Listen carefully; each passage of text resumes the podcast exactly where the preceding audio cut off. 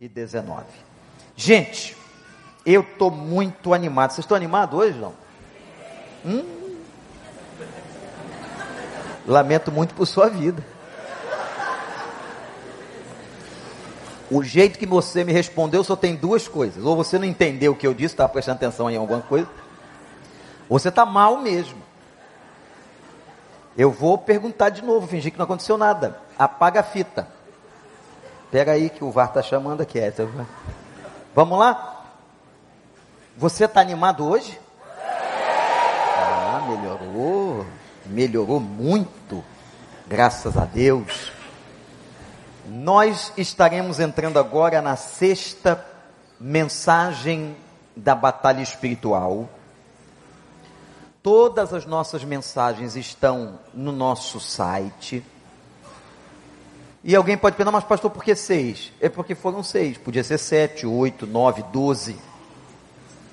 Tem muito assunto, tem muita coisa para ser dita sobre este tema.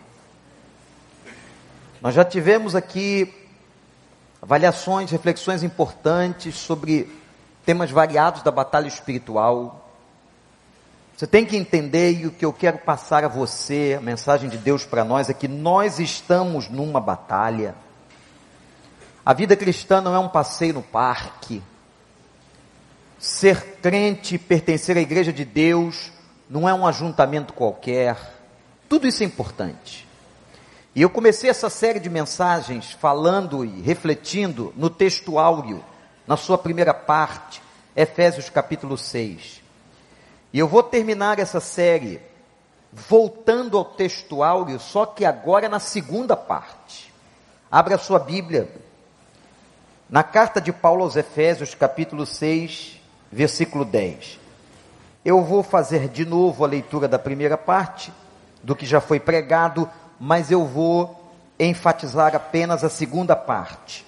Mas vai ser muito bom para você lembrar quando nós começamos esta série e entender melhor esse texto. Finalmente fortaleçam-se no Senhor e no seu poder. Vistam toda a armadura de Deus para poderem ficar firmes contra as ciladas do diabo. Pois a nossa luta não é contra a carne, não é contra seres humanos, mas é contra poderes e autoridades, contra dominadores deste mundo de trevas, contra as forças espirituais do mal nas regiões celestiais. Por isso, vistam toda a armadura de Deus para que possam resistir no dia mal e permanecer inabaláveis, depois de terem feito tudo. Assim mantenham-se firmes, cingindo-se com a, o cinto da verdade, vestindo a couraça da justiça e tendo os pés calçados com a prontidão do evangelho da paz. Além disso, usem o escudo da fé com o qual vocês poderão apagar todas as setas inflamadas do maligno. Usem o capacete da salvação e a espada do espírito, que é a palavra de Deus. Orem no Espírito em todas as ocasiões, com toda oração e súplica, tendo isso em mente. Estejam atentos e perseverem na oração por todos os santos. Que o Senhor nos abençoe. Meus amados irmãos, nós estamos numa guerra eu venho dizendo que, infelizmente, o liberalismo teológico de muita gente, de muitos líderes, a incredulidade de alguns crentes, a falta de doutrina, levam muitos a não crerem naquilo que nós estamos aqui anunciando que é Bíblia. E eu tenho dito desde o início que para que a gente compreenda com clareza esses temas nós temos que ter equilíbrio. O equilíbrio se faz com conhecimento da palavra e com oração. Você não pode ir para um extremo e não acreditar em nada disso, como também não pode espiritualizar tudo na sua vida. em todo tempo está culpando as forças do inferno por tudo que muitas vezes somos nós que fazemos. Eu quero lembrar uma coisa a você: o diabo tenta, mas quem peca somos nós. Quem toma a decisão do pecado, de cometer aquilo que Deus não se agrada, somos nós. É importante olharmos esse texto, quando Paulo está falando claramente de batalha, ele fala de armadura, ele fala de defesa. Vocês se lembram do episódio do rei Davi e Golias, a época em que ele não era, obviamente, rei, ele era um garoto? Que ele vai lutar contra Golias. E aí, o rei Saul, a quem ele iria suceder depois, dá a ele, coloca sobre ele uma armadura que era dele. A Bíblia diz que Saul era um homem alto e que Davi era um homem com uma outra envergadura, um homem baixo. E que quando a armadura de Saul é colocada em Davi, dois homens que na história foram ungidos de Deus, Davi percebe, anote isso, que a armadura que tinham colocado sobre ele para lutar com Golias era inapropriada. Davi identificou que a armadura com que ele estava era uma armadura errada. Eu quero dizer a você que nós, muitas vezes, perdemos a batalha porque lutamos com a armadura errada. Quais são as, as armas que nós estamos usando nesse mundo espiritual? Com tanta coisa acontecendo, com tanta tentação, com tantas artimanhas, armadilhas. Alguns usam inteligência e querem usar só a inteligência, querem usar só o poder humano, a política, a capacidade de dinheiro. Isso tudo é arma inadequada na batalha espiritual seus títulos, suas formações, sua inteligência. Isto é inadequado para vencer uma luta espiritual, com quanto isso seja importante. Ninguém aqui está aniquilando a inteligência, ninguém está aqui negando o poder que os recursos têm, não é nada disso. Mas quando nós falamos de batalha espiritual, meus irmãos, nós estamos falando de coisas muito mais poderosas e mais fortes que só no mundo espiritual podem ser vencidas. Finalmente, irmãos, fortalecei-vos no Senhor e na força do seu poder. Amém? E Paulo diz agora e vai mandar a gente tomar uma vestimenta. E eu quero salientar aqui esses seis itens da armadura de Deus que você já conhece, você já ouviu, certamente alguém pregando sobre isso, mas eu espero que nessa noite, em nome de Jesus, o Espírito Santo traga alguma coisa nova para nós. Que eu possa escutar alguma coisa, que eu possa aprender alguma coisa do Espírito do Senhor. Quantas pregações, quantas vezes você já passou por Efésios 6? Na sua devocional, quantos grandes oradores. Se eu não me engano, há, há poucos anos atrás, aqui em nossa igreja, o doutor Rousseau Shedd e o pastor Luiz Saião fizeram um, um estudo em cima de Efésios. Certamente você já ouviu, não somente esses dois gigantes da exegese, mas outros pastores. Ora, esses seis itens que Paulo vai descrever, eles são muito facilmente entendidos por um homem que está na cadeia, preso diante de um soldado romano. Mais uma vez, Paulo está preso, essa é uma carta da prisão. Como Filipenses é uma carta da prisão, como Tessalonicenses é uma carta da prisão. Eu disse algumas vezes Paulo vivia preso. E Paulo vivia preso por causa do evangelho. E não foi uma vez só que ele esteve diante dos guardas romanos. Inclusive, Paulo esteve preso Vejam como prenderam Paulo. Ligado, eu vou dizer assim, algemado à guarda pretoriana, que era a guarda de elite. E quando Paulo está ali, ele tem uma visão espiritual muito interessante. Ele olha para o soldado e vê como cada peça daquela armadura era importante na luta, no combate do soldado. E ele então, inspirado pelo Espírito Santo, ele faz uma analogia e ele escreve a carta aos Efésios, falando disso que ele estava certamente contemplando na sua frente. E eu queria que agora você usasse seu imaginário. Eu podia aqui usar uma imagem da internet, do Google, muito facilmente a gente acha, tem dezenas, mas não, vamos usar o nosso imaginário. E vamos começar com a primeira peça.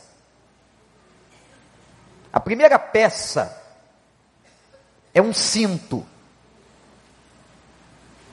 Um cinto que o soldado colocava na parte central do seu abdômen. E este cinto tinha por propriedade, importância, segurar a túnica do soldado. Mas nesse cinto também, o soldado colocava a espada. Ora, interessante, quando um comentarista vai analisar os movimentos de um soldado numa batalha, ele precisa ter agilidade. Ele entende a importância do cinto da seguinte maneira: o cinto dava liberdade para os movimentos do soldado. Ele tinha tanta coisa, ele tinha a sua vestimenta e o cinto lhe dava um aperto, uma segurança, fazia no corpo uma cinta. Mulheres entendem muito bem isso. E nessa cinta ele colocava a espada. Interessante. Esse cinto, ele diz que é o cinto da verdade. Agora pensa comigo. É o cinto da verdade que dá liberdade de movimentos.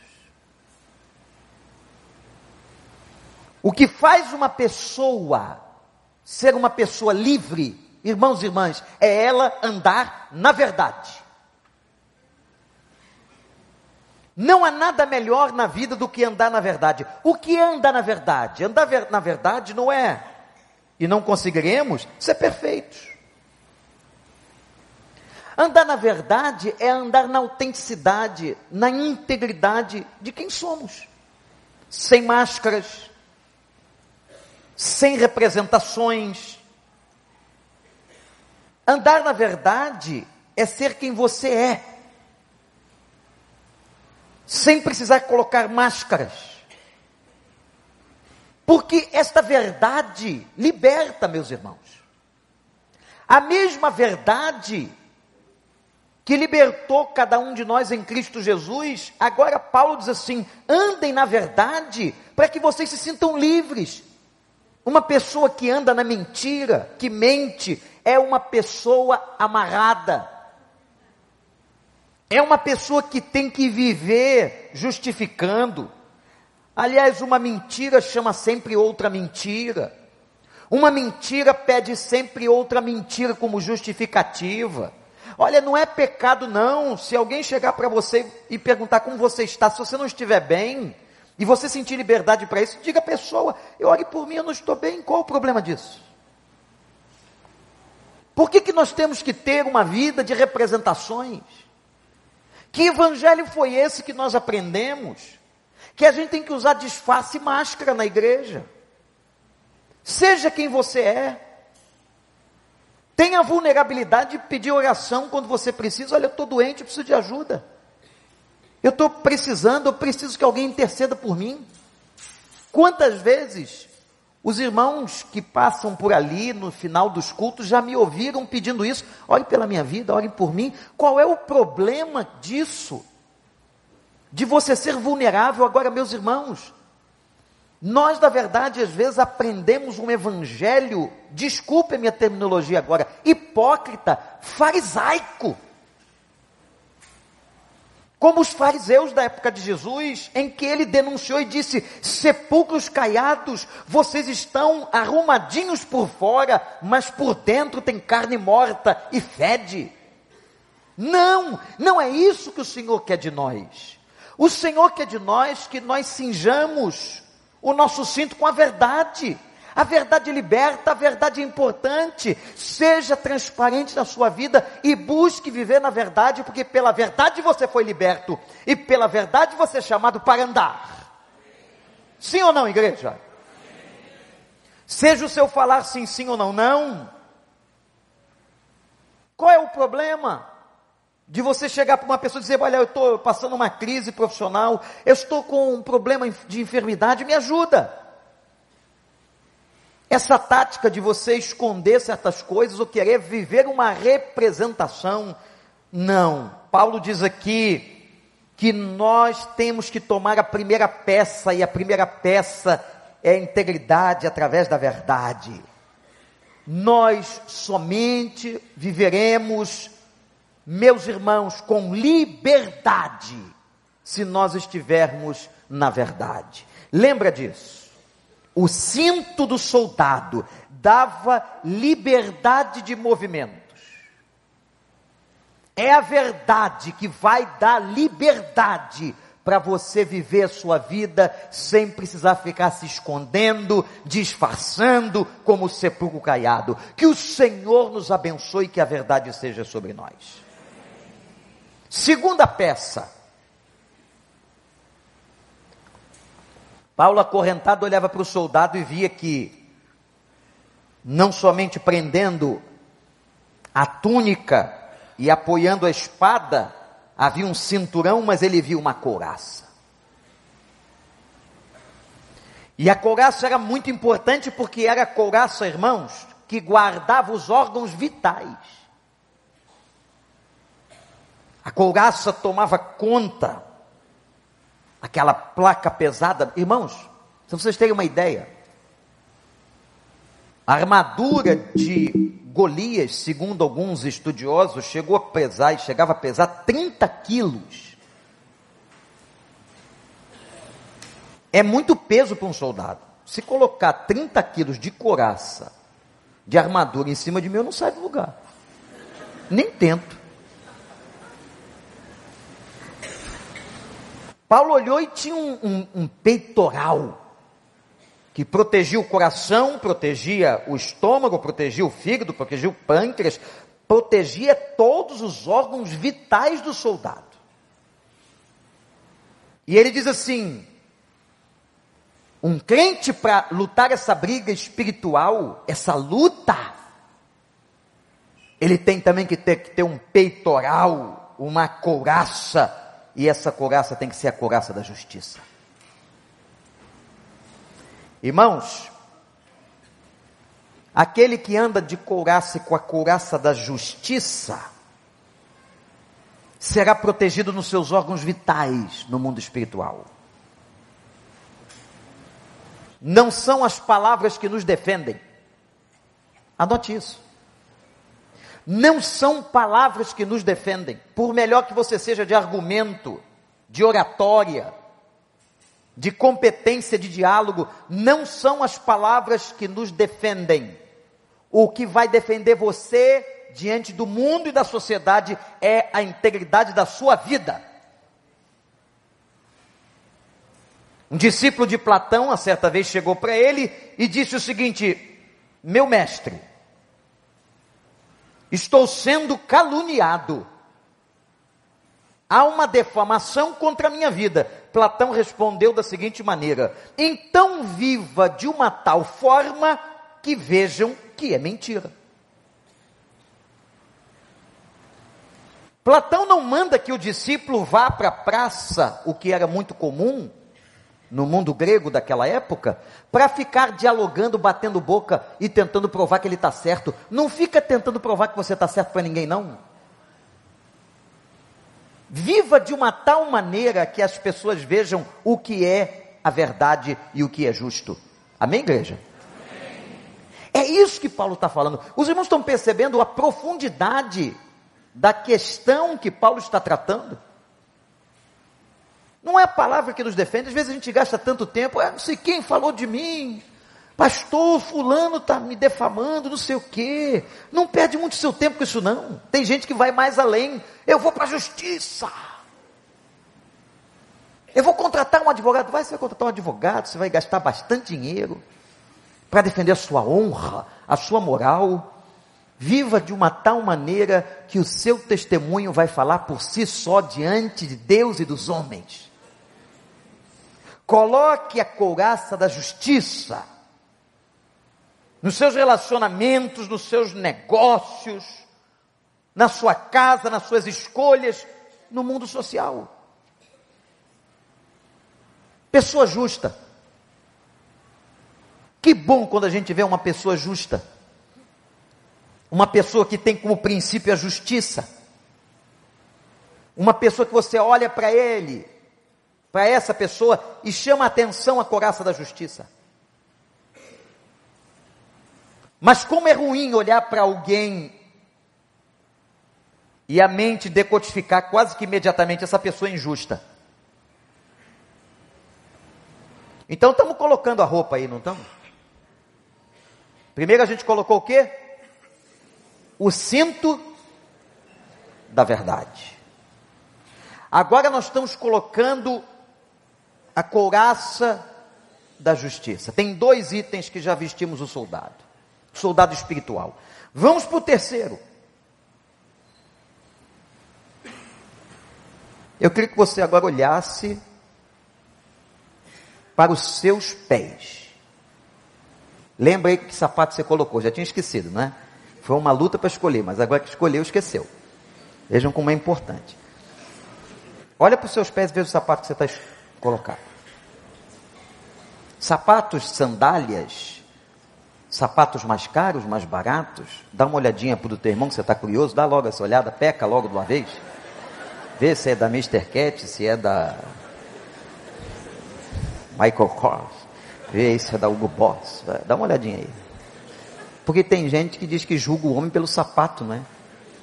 E o pessoal que anda descalço? Paulo deu uma olhadinha para o sapato do cara.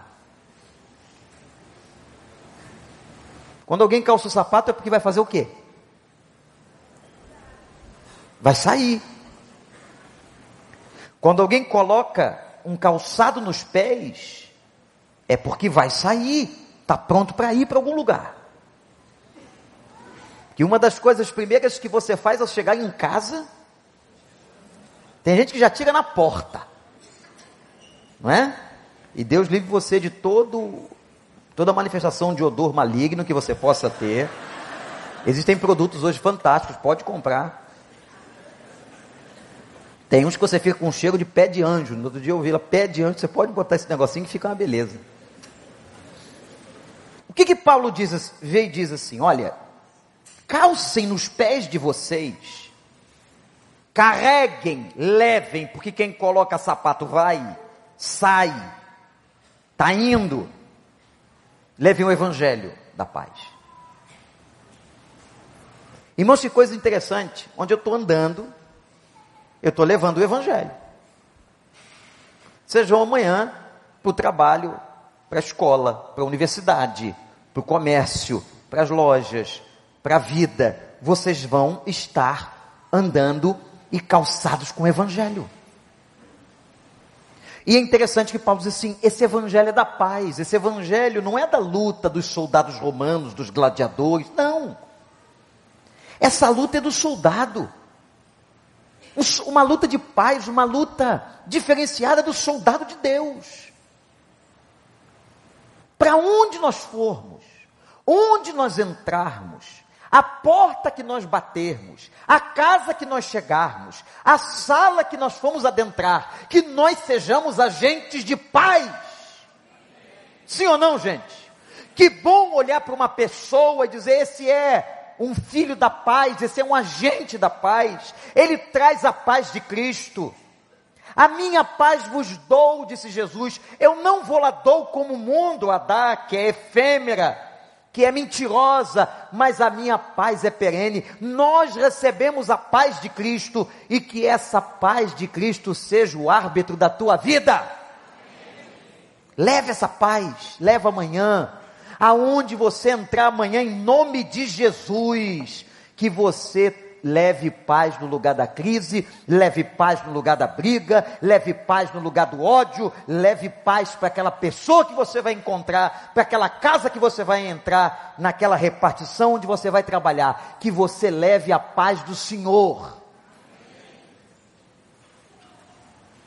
Já coloquei o cinto, já coloquei o meu a minha armadura central, a minha coraça, e agora botei nos pés o Evangelho.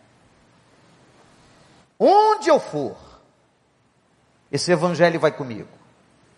Onde eu chegar, esse Evangelho será testemunhado. Olha a nossa responsabilidade, irmãos e irmãs. Quanta gente caminha, entra, sai e dá péssimo testemunho. Quanta gente que chega e não leva paz, mas leva discórdia. Não seja gente de discórdia, meu irmão. Não seja aquela pessoa da confusão, sabe o sujeito da confusão? O indivíduo que está sempre trazendo uma celeuma, uma crise, um impropério. Não, seja uma pessoa da paz que as pessoas ao olharem para a sua vida e para você sintam alívio e graça. E que não sintam peso. Tem muita gente pesada. E eu estou falando de gente que frequenta igreja, gente que carrega a Bíblia, gente que sabe até orar, mas não tem leveza espiritual. Sabe por que, que não tem leveza espiritual? Porque a paz de Cristo não é o árbitro. E Paulo disse isso: a paz de Cristo tem que ser o árbitro, o árbitro é o juiz. Quem decide? Se é em nome da paz, entrega. Se é em nome da paz, perde o jogo. Se é em nome da paz, fica calado. Se é em nome da paz, leva prejuízo. É. Viver o evangelho e a vida cristã é diferente. Ser crente é outra coisa. Ou você assume isso ou você não pode ser discípulo como disse Jesus. Vamos ao quarto item da nossa armadura. Paulo está lá preso, olhando para o soldado. E ele vê uma coisa interessante, ou duas, não temos a certeza da visão. Ele vê um escudo. A questão é que naquela época os soldados romanos usavam dois tipos de escudos numa batalha. Ele usava um escudo pequeno, redondo, que ele grudava aqui, muito ágil, para lutar e para defender. Gostaram dos golpes? Mas havia um outro escudo que aparece muito em filmes medievais, que era um escudo que cobria toda a frente do corpo. Era uma, um escudo muito grande. Segundo os intérpretes da Bíblia, Paulo está falando desse segundo escudo, não do primeiro. Um escudo que cobria toda a frente do soldado. E Paulo disse assim: só há uma coisa que pode cobrir toda a nossa frente e nos defender: é a fé. com a qual podereis apagar todos os dardos inflamados do inferno. E aí, quando você vai estudar sobre esse escudo grandão, ele tinha uma propriedade interessante, uma tecnologia para a época. Dardos inflamados era um tipo de flecha incendiária e com uma espécie de envenenamento na cabeça da flecha. Então, quando o arqueiro jogava, se pegasse, matava a pessoa por causa do veneno. E algumas levavam inclusive fogo, literalmente. Com isso chegaram a incendiar cidades. Mas quando essa flecha incendiária batia no escudo central, ela se apagava. O escudo era feito de uma tal forma, de uma tal maneira que aquele escudo era capaz de apagar o dardo inflamado. Deu para entender? Olha que coisa linda. Paulo é extraordinário. Chegando lá em cima, é uma das primeiras audiências que farei se o Senhor deixar. Dá para conversar com o Paulão aí? Porque o homem inteligente, o homem ungido, é o berço teológico do cristianismo. E ele então olhou para aquele soldado e disse: só esse escudo da fé é capaz de apagar todos os dardos. Vocês lembram que nós dissemos, nos estudos anteriores de batalha espiritual, que um crente, ele não fica possesso, mas ele pode ser opresso, oprimido? Satanás não toca, mas joga dardos. Satanás não anda ao redor, mas anda ao derredor. E ele fica buscando uma brecha uma brecha de fraqueza na armadura do soldado para jogar dardos. Inclusive, afirmei e volto a afirmar que o maior campo de atingimento dessas flechas é a mente de, do ser humano.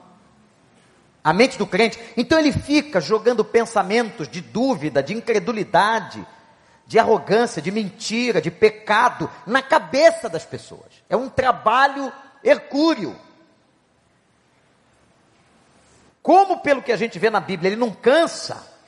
Ele tentou Jesus, foi embora e diz a palavra por um pouco de tempo e depois ele volta.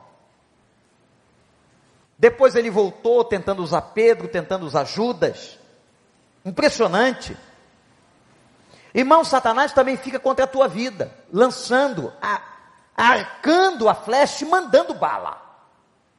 E o cara não cansa. Você tem que fechar toda a brecha da armadura. Então eu tenho que fechar tudo: campo da sexualidade, campo do dinheiro, campo das minhas fraquezas, as minhas fortalezas hereditárias. Eu tenho que fechar tudo isso. Porque ele vai mandar a flecha, o, dado, o dardo inflamado exatamente no ponto da tua fragilidade. E aí Paulo diz assim: somente se defende com fé, confiança, crê em Deus, entrega, porque aqui nós não temos tempo, mas seria muito interessante definir a fé. Que fé é essa? O que, que é essa fé que defende? Essa confiança, esse escudo de fé, essa grandeza de credulidade, credulidade essa fé em que eu entrego ao Senhor e digo a Ele: Tu és o meu escudo, Tu és a minha proteção. Eu estou protegido no abrigo do Senhor. E quando o soldado ajoelhava com aquele grande escudo na frente, é como se ele tivesse criado um abrigo para ele de proteção. Quem é o teu escudo e a tua proteção e o teu abrigo? É o Senhor dos Exércitos. Você que veio aqui essa noite, em nome de Jesus, saia com esta palavra. Deus quer proteger sua vida. Deus quer abençoar você. Deus quer tratar você na redoma dele da graça e da misericórdia. Coloque a sua vida debaixo da submissão do Espírito Santo de Deus. O escudo da fé. Capacidade de confiar nele. Tem horas que, irmãos, tem horas que o arqueiro do inferno está pegando pesado, não é não? É tanta coisa que vai acontecendo sobre tua vida, sobre tua casa, sobre tuas coisas, os teus negócios, e é um ataque, parece que é um bombardeio. Eu disse aqui desde o primeiro dia, pedindo orações, quando você toca nessas coisas, quando você mexe com essa realidade espiritual, quando você trata de assuntos assim, Quantas coisas, quantos contra-ataques acontecem do inferno sobre a vida de famílias, de pessoas, de homens, de mulheres, de tantas formas. Mas louvado seja Deus, porque nós temos o escudo da fé. E Hebreus vai dizer que sem fé é impossível agradar a Deus. É impossível que alguém possa agradar ao Senhor e viver no Senhor sem a fé. É a fé que nos leva, é a fé que nos move, é a fé que vai levar você amanhã a fazer o que você tem que fazer. Porque disse o profeta Abacuque, repetido depois por Paulo: o justo viverá da fé. Repete comigo, igreja, vamos lá. O justo viverá. Ele não vai fazer uma coisa pontual aqui, outra ali, não. O justo viverá. De novo, vamos lá. O justo viverá da fé. De novo, só as meninas. Vamos lá. Os meninos, o justo Toda a igreja com força. O justo. Eu só vivo pela fé. Se você não viver pela fé, não vive. Não conhece, não tem competência em si mesmo para defender-se dos dados do inferno. Então vamos ver se você tem boa memória. Qual foi a primeira peça que a gente colocou? O cinto de quê? Crente anda na verdade. Segunda peça protegendo os órgãos vitais, vitais, a couraça da justiça, seja uma pessoa justa e deixa que o Senhor é teu justificador. Terceira peça. Por onde você for, você leva o quê? O evangelho da paz. Quarta peça. O escudo. E a quinta peça. Aí Paulo olhou para o soldado. O soldado não devia estar entendendo nada, né? O soldado devia fazer, o que esse cara está olhando para mim esse tempo todo? Soldados eram uma cobaia de Paulo. Paulo era tão inteligente e tão cheio de Deus que ele invertia a posição. Quem era, na verdade, o prisioneiro? Era ele ou o soldado? Porque ele pegava aquele momento ali e dizia assim: agora eu estou preso a você, você não pode sair daqui. Você não pode sair daqui, você está sob serviço. Você está cumprindo horário. É teu horário agora. Então, como é teu horário, e você não pode fazer nada, você está sob ordem, eu vou pregar o evangelho para você. Quem era prisioneiro ali? Era o soldado. Aí tem cartas de Paulo que ele diz assim: e a guarda pretoriana saúda a igreja. O que, que significa isso? Que um monte de soldadozinho de chumbo se converteu monte de soldado convertido. Também, bota aqui, pode ver se. Não, prende aquele ali, prende, bota aqui, bota aqui. Aí já foi, bota o outro aqui. É muita unção. É muita competência espiritual. A guarda pretoriana vos saúda. Agora Paulo, meus irmãos, olha para o soldadinho e vê na cabeça dele um capacete. Olha, era um capacete. Tem gente aí que fica brincando com o outro, olha para o cabelo, isso é um capacete, não tem nada a ver. Capacete, o capacete da salvação. O capacete do soldado tinha funções interessantíssimas. Primeiro que ele era um negócio pomposo. O cara ficava maior pelo menos uns 10 centímetros. Eu até já pensei em usar capacete, mas não, não é de Deus não. O cara botava o capacete, protegia a cabeça, mas tinha um negócio interessante no capacete que muita gente não observa. O capacete tinha a identidade do soldado romano. Quando uma pessoa olhava para um soldado romano, ela dizia assim: esse é romano. Por quê? Por causa do tipo de capacete, a identidade do capacete, a formatação do capacete, era uma coisa pomposa. É interessante quando a gente às vezes vê teatro, que o Reginato e a turma aqui fazem é, em, em, em musicais de época, aquelas roupas que a gente aluga, aquele negócio interessantíssimo, imagina na época. E aí Paulo olhou o capacete assim, o capacete, o que vai na cabeça da pessoa, protegendo, identificando é o que? A salvação. Você está andando por aí e está levando sobre a tua cabeça a tua salvação em Cristo Jesus, nosso Senhor. A salvação protege, a salvação trabalha a mente. Uma pessoa salva, uma pessoa que foi salva, essa salvação vai trabalhando a mentalidade. Por isso que o próprio Paulo em Romanos diz assim: nós temos que ir renovando a nossa mente, porque nós fomos salvos. Você tem que ter cabeça de salvo. Tem gente que quer ser crente, mas tem cabeça de perdido, mentalidade de perdido, cabeça no pecado. No outro dia eu disse aqui: coloca a cabeça no altar. Como o inimigo por aí pede a cabeça das pessoas, não é? Oferta da cabeça. Raspem a cabeça, joguem sangue sobre a cabeça. O inimigo pedindo a cabeça. O Senhor está pedindo a tua cabeça mas não é para te sacrificar e prejudicar, é para consagrar a tua mente, o teu pensamento, as tuas facções mentais no altar do nosso Senhor Jesus Cristo.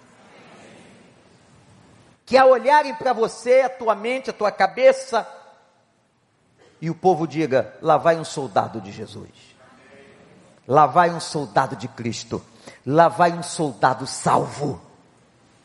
Irmãos, isso nos protege, mas isso nos honra. Não temos tempo aqui, amados, mas eu quero dizer a você que Deus, Ele honra o fiel. Por isso que você não precisa brigar por você, não. Essa batalha do Senhor, tem gente que briga por ti. E aquele que é fiel é honrado. Deus honra a fidelidade. Muitas vezes pessoas chegam contando as injustiças que recebem, em várias áreas da sua vida. E olha, gente, a cada história é mais difícil que a outra. O mundo está tão estranho, está tão doido que as pessoas, nós estamos sofrendo coisas tremendas. E chega uma pessoa, às vezes, num aconselhamento, contando coisas terríveis que ela realmente sofreu. A gente não sabe nem o que vai dizer falta argumento de aconselhamento. A pessoa está totalmente certa. Ela sofreu, está sofrendo. Mas eu me lembro de muitas vezes o Espírito do Senhor, naquela hora, mandar dar o seguinte recado para aquela pessoa: diga a ela que eu vou honrar a fidelidade dela. Manda ela permanecer fiel no caminho, na obediência, que ela está sendo atacada, injustiçada, caluniada, mas eu sou o Senhor que honra. O Senhor colocou na nossa cabeça o capacete da salvação. Deus vai honrar a sua vida. Você crê nisso? O capacete nos identifica como filhos.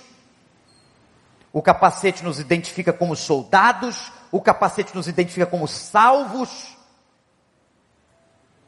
O capacete nos identifica como herdeiros. Nós vamos a outra peça.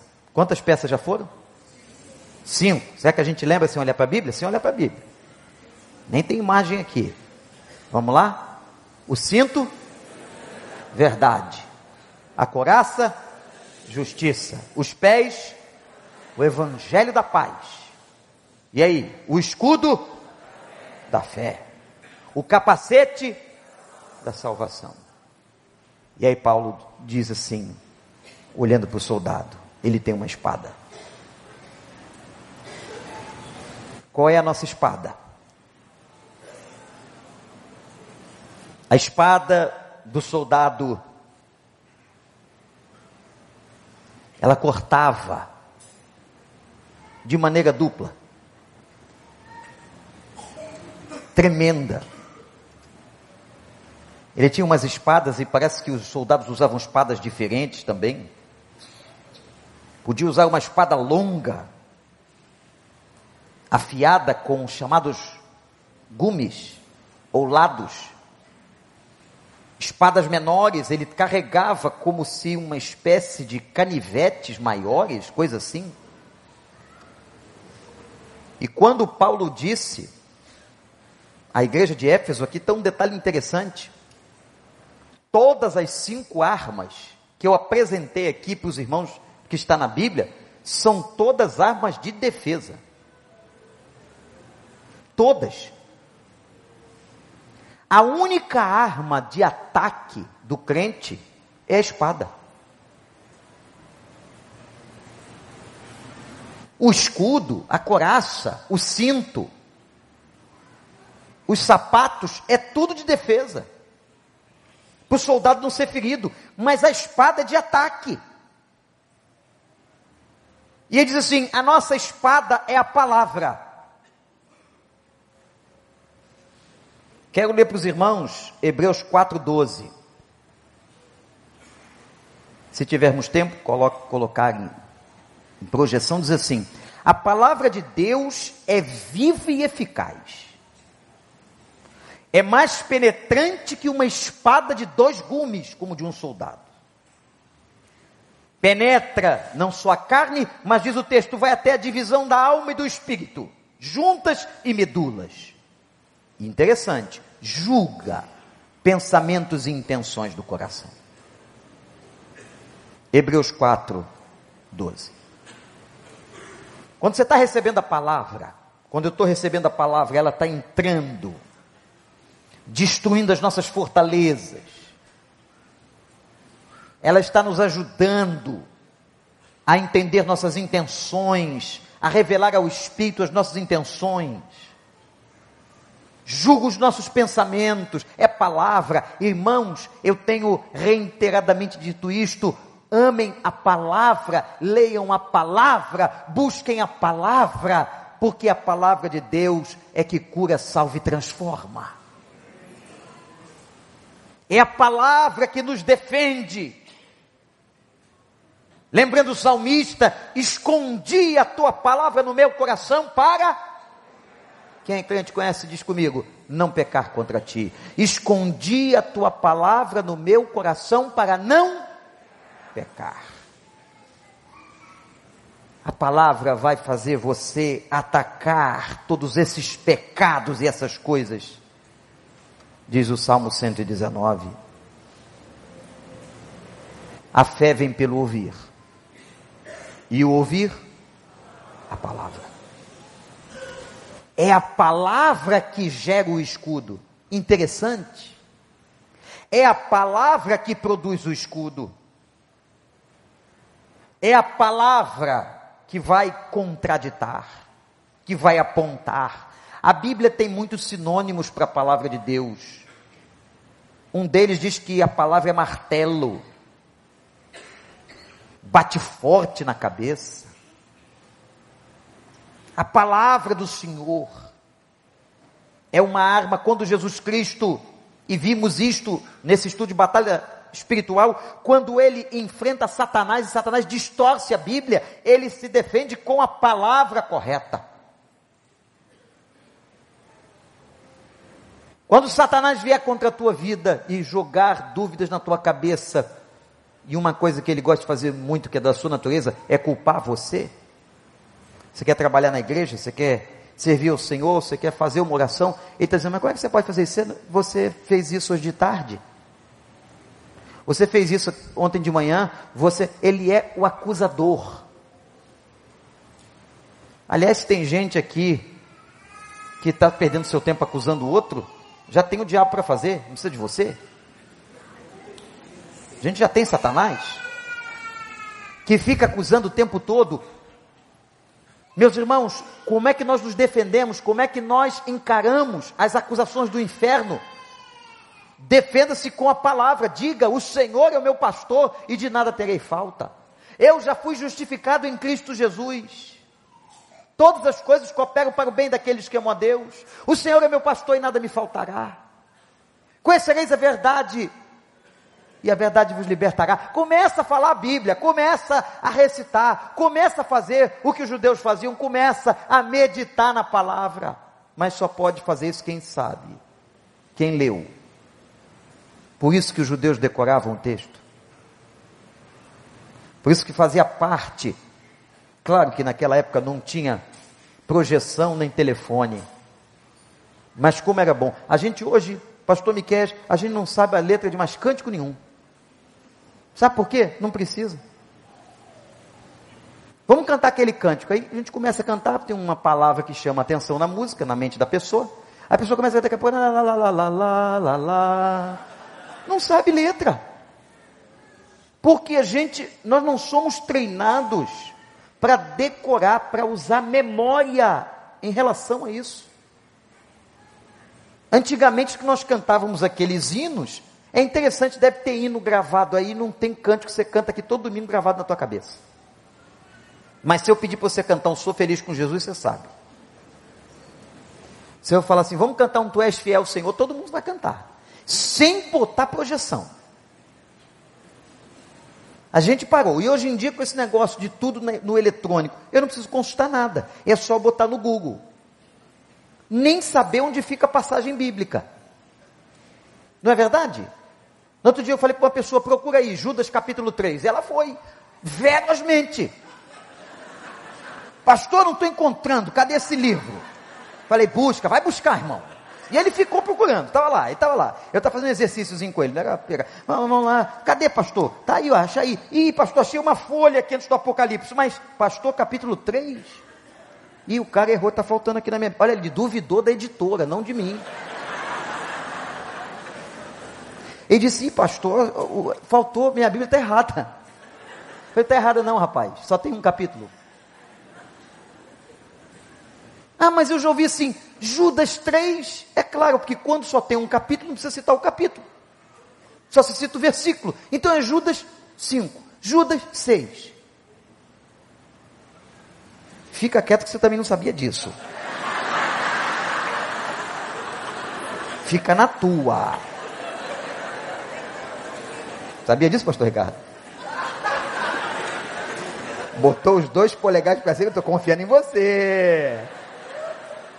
Negócio da verdade é que a gente falou ainda agora. Deus te abençoe. Pronto, o soldado está prontinho. O soldado está pronto, gente. Vamos botar a roupinha no soldado. Vestindo o boneco. Quem ainda não vestiu um boneco aqui, né?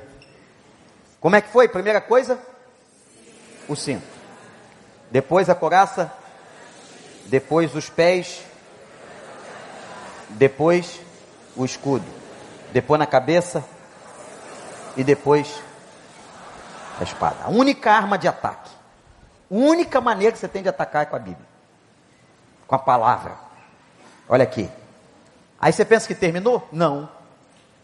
Aí Paulo diz assim: agora sejam revestidos. Aí ele fala de uma áurea. Eu não sei o que, que Paulo viu ali. Mas ele disse: agora tem um negócio que está cobrindo, fazendo uma cobertura toda nesse soldado romano. Que vocês estejam cobertos de oração. Gente, nós não imaginamos o que acontece no mundo espiritual quando nós oramos. Oração não é uma brincadeira. Oração não é blá blá blá, oração não é ficar falando para o ar, repetindo oração dos outros e textos escritos. A oração sacode com o inferno, a oração move o coração do Senhor. Deus ama um filho que fala com ele, que suplica, que ora. Como disseram grandes homens de Deus, e foi isto repetido muitas vezes, onde há muita oração, há muita manifestação de poder, mas onde não há oração, há pouco poder, a gente não tem tempo para orar. E aquela oração de fome rapidinho. É interessante quando é, pastor vai no shopping e chega na praça de alimentação, todo mundo ora. Você vê um monte de gente assim. Mas se eu ficar escondido, não me manifestar com a minha santidade, Pastor está na praça. Mas o pastor está na praça, todo mundo, vamos agradecer. Ó, se tu não faz isso, sair comigo, vai pagar meu almoço que você ainda não pagou. Pode pagar, mas não vem com bobeira não. Não, vamos aqui agradecer, pastor. Você não agradece. Você não ora. por que, que quer orar na frente de alguém, de um irmão que está presente, fazer essa cena? Não é verdade? O certo era que todos estivéssemos orando, agradecendo de manhã, agradecendo as refeições, orando de noite, gastando tempo com oração, mas a gente está muito sem tempo para Deus. Eu estou tão ocupado que eu não tenho tempo para orar. Tem um livro. Ocupado demais para orar. Senhor, tenho tanta coisa importante para fazer que eu não tenho tempo. É isso que a gente diz. Eu não tenho tempo para falar contigo agora. Segura a onda aí. Ele que está segurando a onda. A gente que devia estar tá ali suplicante, e é interessante que a gente quer orar depois que a besteira é feita. Ore antes de fazer. Pergunte se devia fazer, se devia assinar esse contrato, se devia se relacionar com essa pessoa, se devia tomar essa decisão, se devia, se devia agir assim. Mas não, depois que fez, aí é o clamor, aí é a súplica, é sangue, todos os pastores orem por mim, aí sai pedindo para a praça toda, para todo mundo, por quê? Aí já fez. Aí o Espírito vem e diz assim: por que, que você não perguntou antes? Paulo diz que a oração devia nos cobrir completamente toda a nossa armadura. E olha, pode mandar aquelas, aqueles zaps para Deus que ele recebe. Não precisa fazer aquelas orações também, daquela formalidade, como se estivesse diante do imperador. Ele é teu pai, cara. Ele é teu pai. Então, manda bilhete. Manda zap rápido. Não sei nem se tem coisa mais rápida que o zap. Manda, pode mandar. E-mail já ninguém mais usa que está lento. Olha onde chegamos. O e-mail está ultrapassado. Não é? Agora os carros vão voar. A gente está numa velocidade, não sabe para onde vai, mas a gente está bem veloz. Manda para eles assim: oh, estou entrando numa reunião agora, me esclarece. Está fazendo um negócio com uma pessoa, não precisa ajoelhar, não. Deixa eu dar um tempinho que eu vou me ajoelhar. Nada disso. Olha para o olho dele lá na cabeça, lá dentro. E o Senhor discernindo teu espírito: Senhor, é isso que é orar em espírito. Age agora. Fecha a boca desse leão. Me dá livramento, me dá resposta. Fala o meu coração. Olhando no olho, está dizendo uma palavra.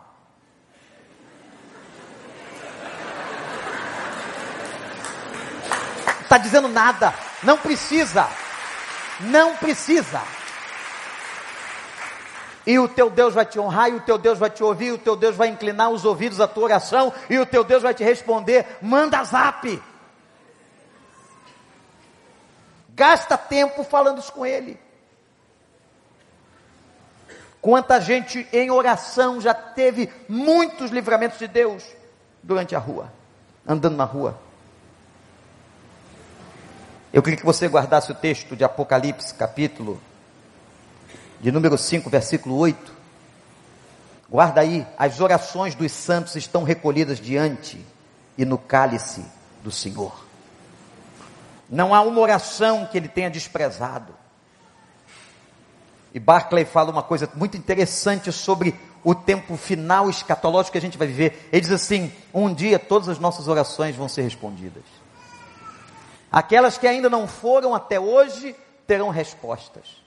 Deus não deixará o seu filho, a sua filha, sem nenhuma resposta. Ele mostrará, ele revelará e ele falará o teu coração. Todas as orações que você fez, de uma maneira ou de outra, serão respondidas em Cristo Jesus, nosso Senhor. Aleluia, diz o livro do Apocalipse.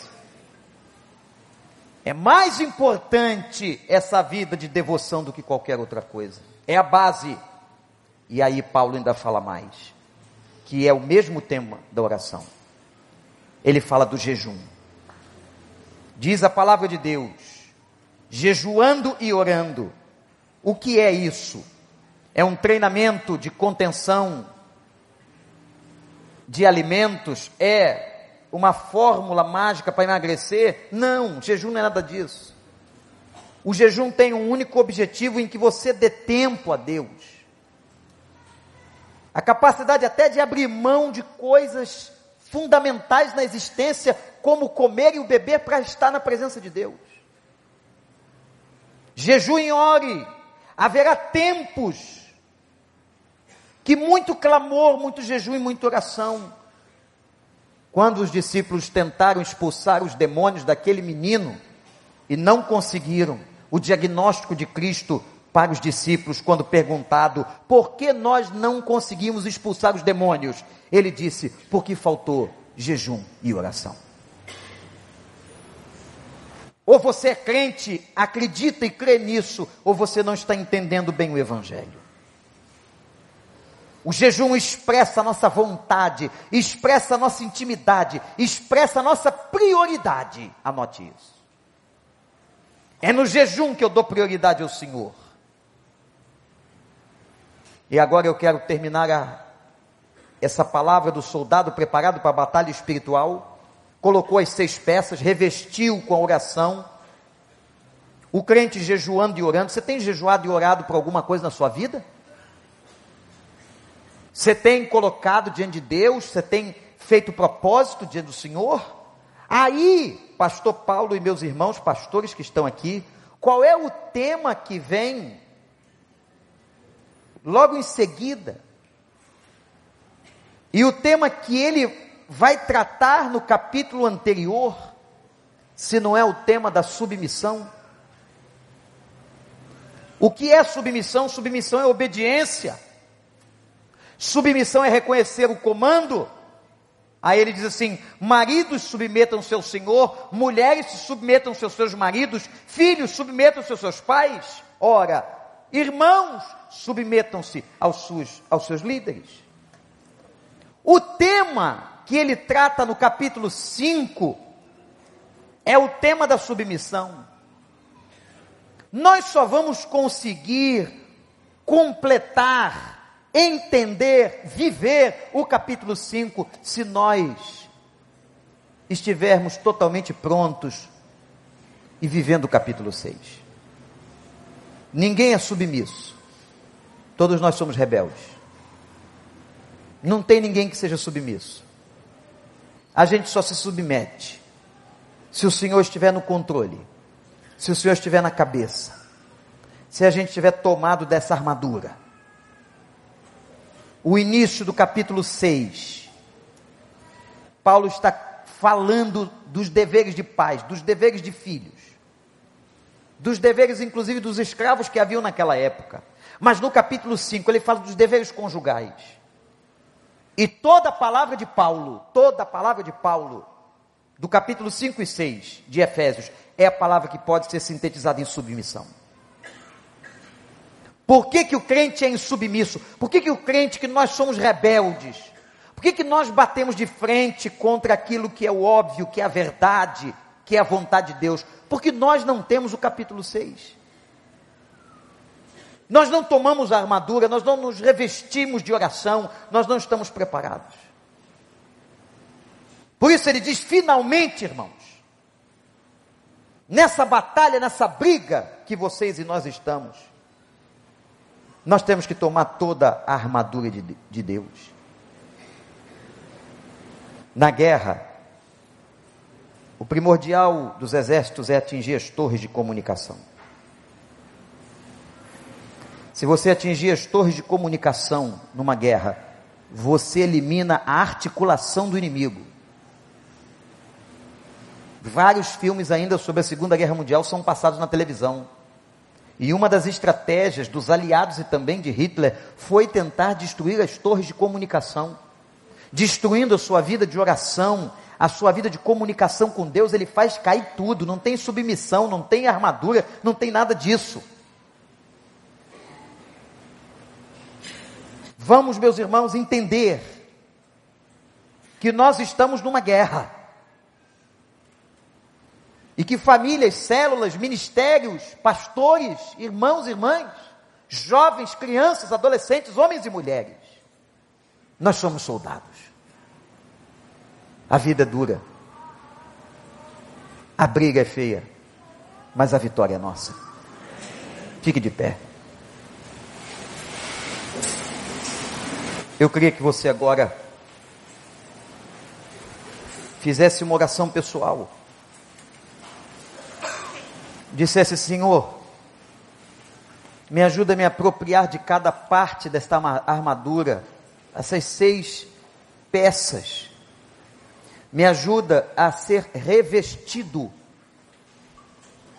Senhor, me ajuda, me ensina a obediência e o conhecimento da tua palavra. Pede a Deus, meu irmão.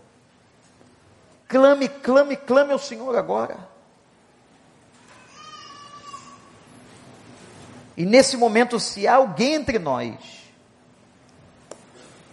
que não recebeu esse revestimento, que sente que está com a vida vulnerável, coloque-se debaixo das mãos do Senhor, em oração. E Deus vai te dar aquilo que está faltando. Você gostaria de sinceramente agora confessar diante dele e dizer: Senhor, eu preciso desse revestimento. Eu estou me sentindo fraco, eu estou me sentindo vulnerável, eu estou me sentindo espiritualmente incompleto. Eu preciso melhorar. Eu preciso tomar essa armadura. Eu tenho falhado. Levanta sua mão para Deus, diga isso para Ele em oração aí. Se você está sentindo isso no coração, levanta tua mão para o Senhor, graças a Deus. É você e Ele, não tenho nada com isso, irmão. Meu amigo, minha amiga, você que está aqui, você que está na internet, você que nos escuta no rádio, eu não posso fazer o que você tem que fazer pela tua vida. Coloca a tua mão para cima diante do Senhor e diz: Eu preciso, Senhor. Eu preciso. Reveste a minha vida. Que eu seja coberto de oração, que eu seja coberto com essas armas de defesa, que eu seja coberto com a tua palavra. Porque a briga está feia, Senhor. E eu sei que o Senhor já me deu essa vitória. E eu quero dar consentimento, permissão, para que o Senhor efetive uma vitória completa na minha vida. Nós vamos adorar a Deus. Se alguém sentir necessidade, quiser oração pela sua vida espiritual, vem aqui na frente agora. Eu vou levantar um clamor para quem quiser. Só quem quiser aqui. Se você está sentindo essa necessidade na sua vida espiritual, pode vir aqui na frente. Deus abençoe. Isso não é vergonha para ninguém, pelo contrário, isso é momento de força, de entrega, de devoção. Vem aqui. Diz com esse gesto para ele: Pai, reveste-me. Pai, ajuda-me. Pai, me abençoa. Pai, eu quero tomar essa armadura para mim. Isso, louvado seja o Senhor. Cadeias são quebradas agora em nome de Jesus. Guilhões, ferrolhos, ferros que prendem as pernas. Pode vir, livra-se disso. Quebra, quebra, quebra, quebra. Graças a Deus. Tem gente aqui, veio espontâneo, se ajoelhou, colocou o rosto no pó. Louvado seja Deus. Aleluia. Esse é o Evangelho de Cristo. Pode vir, graças a Deus, pode vir, pode vir. Pode vir, vem mais, tem mais gente para vir, tem mais gente que o Espírito Santo falou, chamando, convidando. Vem pedir a Deus a cobertura dele. Você não vai resolver aquele problema com a tua inteligência, com a tua força.